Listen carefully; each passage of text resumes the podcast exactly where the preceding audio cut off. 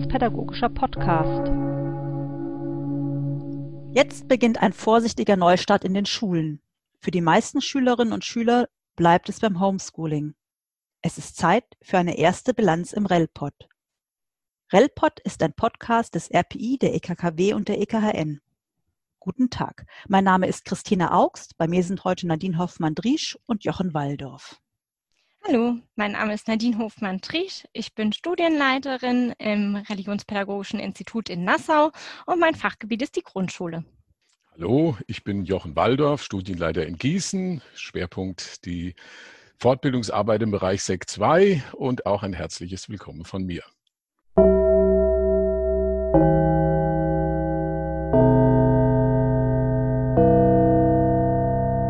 Meine erste Frage geht an euch beide. Wer hat es gerade am schwersten? Die Schülerinnen und Schüler, die Eltern oder die Unterrichtenden? Also ich würde sagen, jeder hat es auf seine Weise schwer. Ganz aktuell natürlich jetzt die Schüler der vierten Klassen, die gern wieder in die Schule gehen und ihre Freunde treffen würden und jetzt erstmal doch nicht dürfen. Meine Frau ist Schulleiterin einer Grundschule und da habe ich das hautnah mitbekommen, dass auch die Kolleginnen und Kollegen dort echt frustriert waren über diese neue Entwicklung. Generell finde ich, stehen natürlich äh, die Lehrkräfte vor vielen Herausforderungen. Wie halte ich den Kontakt zu meinen Schülern? Wie kann ich über einen längeren Zeitraum gute, abwechslungsreiche Arbeitsaufträge entwickeln? Wie kann ein gutes Feedback aussehen? Ich denke, es kommt einiges in Bewegung in Sachen digitales Lernen, aber man merkt auch ganz deutlich, dass Lernen in Beziehung geschieht und die Begegnung braucht. Was die Eltern angeht, ich glaube, für die wird es umso schwieriger, je länger die Situation des Homeschooling anhält. Viele leiden massiv unter der Doppelbelastung und die Medien berichten ja auch immer wieder davon. Ich denke da zuerst mal an die Kinder, die ja jetzt abgeschnitten sind von Freunden und Großeltern und eigentlich alle Aktivitäten, die sonst so ihren Alltag bestimmen. Schule ist jetzt auf einmal total reduziert auf das Lernen alleine, fernab von Dingen, die sonst so dazugehören. Die Freundin, die neben mir sitzt oder auch die Pausen zum Toben, die gehören bei meinem Sohn und bei meiner Tochter unbedingt zu den Lieblingsfächern dazu. Jüngere Kinder sind ja auch noch gar nicht so vernetzt wie die älteren und denen fehlt einfach das normale Miteinander.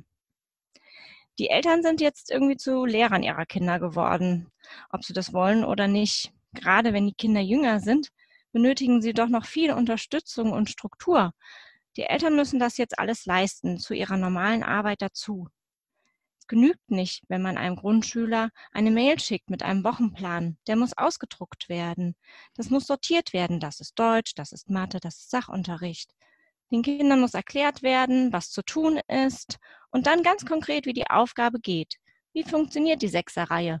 Und wo höre ich überall ein K?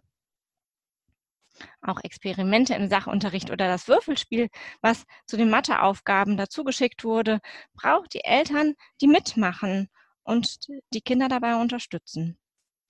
Gleichzeitig ist aber auch die Sorge groß, auch bei mir. Wenn Kinder wieder ganz normal zur Schule gehen, steigt die Ansteckungsgefahr doch wieder für uns alle. Denn es ist absolut illusorisch, von Kindern im Grundschulalter zu erwarten, dass sie Abstandsregeln oder Hygienevorschriften befolgen. Ihr seid jetzt gleich schon beim zweiten Stichwort. Wie funktioniert das denn mit dem Homeschooling und wie funktioniert das mit dem Schulneustart? Was erhaltet ihr für Rückmeldungen? Das Homeschooling funktioniert so ganz unterschiedlich von Schule zu Schule und von Lehrer zu Lehrer. Lehrer müssen quasi ihre Arbeit neu erfinden. Da werden Aufgaben per Mail verschickt oder auch unterschiedliche Lern-Apps verwendet. Briefe werden geschrieben, es wird aber auch ganz normal telefoniert. Über WhatsApp richten sich Elterngruppen ein.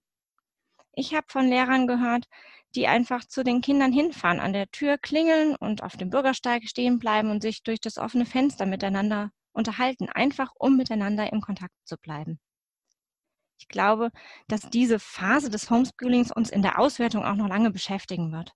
Was ist gut gelaufen und was muss verbessert werden? Jochen hat ja schon ein bisschen erzählt aus dem Alltag seiner Frau, dass der Neustart eine große organisatorische Aufgabe ist für Schulleitungen und, und Kollegien. Was alles zu tun ist, woran alles gedacht werden muss. Ein Schulleiter hat mir jetzt erzählt, dass er seine Gesamtkonferenz einfach in die nächstgelegene Kirche gelegt hat, weil sie dort die Abstandsregeln gut einhalten konnten. Gute Idee. Zusammenarbeit von Kirche und Schule. Ja, genau. Also ich unterrichte neben meiner Arbeit im RPI noch einen Kurs an der Oberstufe und da gibt es natürlich besondere Herausforderungen. Man soll die Schüler fit machen fürs Abitur, sie sollen sich bestimmte Inhalte, Kompetenzen aneignen. Klappt das im Homeschooling? Nach einer aktuellen Umfrage tun sich viele Schüler eher schwer, sich immer konsequent und auch etwas länger zu Hause hinzusetzen und mit den verschiedenen Aufgaben auseinanderzusetzen. Und eine große Frage für die Lehrkräfte ist auch, geht mir genauso, wie man den Schülern eine qualifizierte Rückmeldung zu ihren Bearbeitungen geben kann. Manchmal sind diese Bearbeitungen auch recht ausführlich und da ist ein individuelles Feedback aus Zeitgründen eigentlich kaum möglich. Und im Blick auf die Oberstufe gibt es für die Unterrichtenden auch die Spannung, dass sie ja einerseits die Themenfelder behandeln sollen, die im Kerncurriculum vorgegeben sind, die abiturrelevant sind.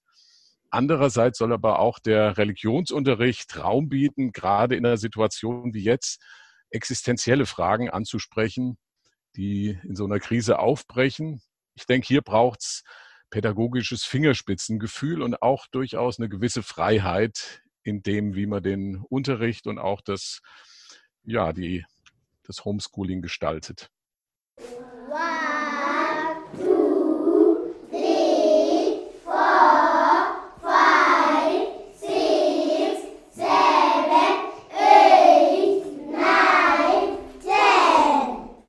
Ja, danke. Du bist schon wieder einen Schritt weiter.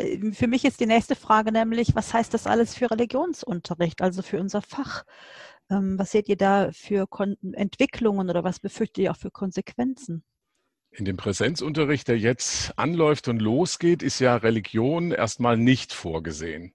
In der Information an die Schulleitungen hat das Kultusministerium darauf hingewiesen, zum Beispiel im Blick auf die gymnasiale Oberstufe, dass hier erstmal die Leistungskurse Mathe und Deutsch unterrichtet werden sollen. Und ich denke, in den anderen Schulformen ist es ähnlich.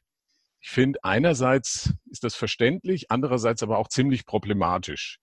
Es scheint so, dass wenn es auf hart auf hart kommt, Bildung dann doch schwerpunktmäßig sich um die Vermittlung von Fakten und Wissensbeständen dreht und darauf reduziert wird. Aber Bildung ist ja viel mehr. Zu ihr gehört auch und auch gerade jetzt in der Situation, wie der, in der wir sind, die Begegnung und Auseinandersetzung mit existenziellen Fragen. Warum gibt es Leid? Was kommt nach dem Tod? Was gibt meinem Leben Sinn, Bedeutung? Wie funktioniert Solidarität, wenn die medizinischen Ressourcen begrenzt sind? Kann ich Gott vertrauen, auch wenn Dinge in meinem Leben schieflaufen? Ich finde, es wäre fatal, wenn für diese Fragen und für das Nachdenken über mögliche Antworten, und damit sind wir ja im Raum von Religion, kein Platz bliebe.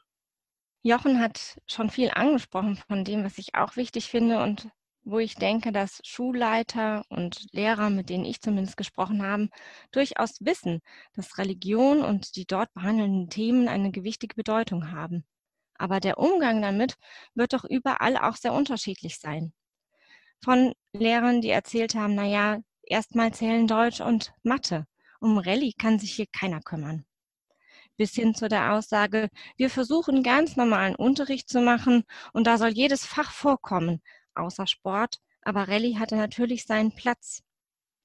Oder auch die Aussage einer Schulleiterin, ich kann mich um Deutsch und Mathe erstmal gar nicht kümmern.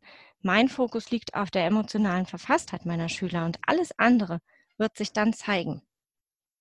Prinzipiell finde ich es ganz logisch, dass die Aufteilung der Klassen in Gruppen von acht bis zehn Kindern keinen konfessionellen Religionsunterricht zulässt, so wie wir ihn bisher kennen. Pfarrer sind nicht mit am Unterricht beteiligt. Und ich denke, die Diskussion des Religionsunterrichts für alle wird vermutlich danach nochmal auf uns zukommen. Aber auch in diesen Kleingruppen kann Unterricht ja gar nicht so aussehen, wie wir den Religionsunterricht sonst gestalten würden. Was ist mit dem Singen zum Beispiel? Oder mit den Ritualen, wo wir uns mal an den Händen fassen oder mal an die Schulter tippen? Sitzen wir im Kreis zum Erzählen? Wohl eher nicht. Wir alle Lehrerinnen und Lehrer, aber auch wir als Grundschul AG im Institut versuchen weiterhin Materialien zur Verfügung zu stellen und die Ideen zu entwickeln, wie man sowohl im Homeschooling Religion zur Sprache bringen kann, aber auch im Unterrichten an den Schulen unter den momentanen Bedingungen. Also ich würde an der Stelle ähm, die Religionskollegen ermutigen, mit den Klassenlehrerinnen und Klassenlehrern Kontakt aufzunehmen, die für ihre Religionsgruppe zuständig sind. Und dann kann man ja gemeinsam überlegen, wie Raum geschaffen werden kann, wo auch die Ängste und die Fragen der Schülerinnen und Schüler vorkommen und wie ihr Vertrauen gestärkt werden kann. Ich glaube, hier ist in einem offenen, kollegialen Gespräch vieles möglich, äh, was auch vielleicht in diesen Vorgaben des HKM so nicht vorgesehen war und auch nicht vorgesehen sein kann. Da sollte man die Freiheit vor Ort nutzen und da sich auch als Religionsunterrichtende mutig einbringen. Ich glaube, das wird in jedem Falle geschätzt und ist in der Regel auch eine Offenheit dafür da. Danke, Jochen. Das ist eigentlich ein wunderbares Schlusswort. Wir wollten nur noch mal fragen, gibt es noch Tipps und Hinweise, die ihr den Lehrkräften sonst geben wollt? Ich würde natürlich gerne nochmal auf unseren Materialpool verweisen. Dort haben wir, wie auch im letzten Newsletter angekündigt, Dinge zusammengestellt, die eben fürs Homeschooling oder auch für den Schulneustart geeignet wären. Es gibt Vorschläge für Schulneuanfangsfeiern, kleine Dinge, die man miteinander vielleicht jetzt gestalten kann, um zusammen anzukommen. Bei Bedarf würde ich aber gerne Mut machen, dass man uns auch anspricht. Zu wissen, was gerade gebraucht wird, würde uns die Arbeit erleichtern und zu sagen, genau das machen wir auch, denn dafür sind wir ja da. Ja, vielleicht noch ein kurzer Hinweis jetzt so aus meiner Fachlichkeit heraus. Wir haben äh, ganz aktuell eine Sonderausgabe unseres Newsletters für die SEC 2 veröffentlicht. Und da haben wir auch hingewiesen auf eine Reihe von Materialien und Ideen, wie man im Unterricht Fragen, Themen aufgreifen kann, die jetzt mit der Corona-Krise in Zusammenhang stehen, also auch für die älteren Schülerinnen und Schüler. Der Newsletter findet sich auf der Homepage des RPI für alle, die es interessiert. Ja, danke sehr.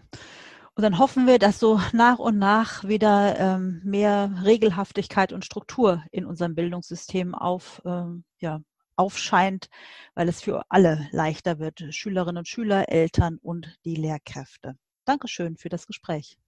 Ja, Gerne. Vielen Dank.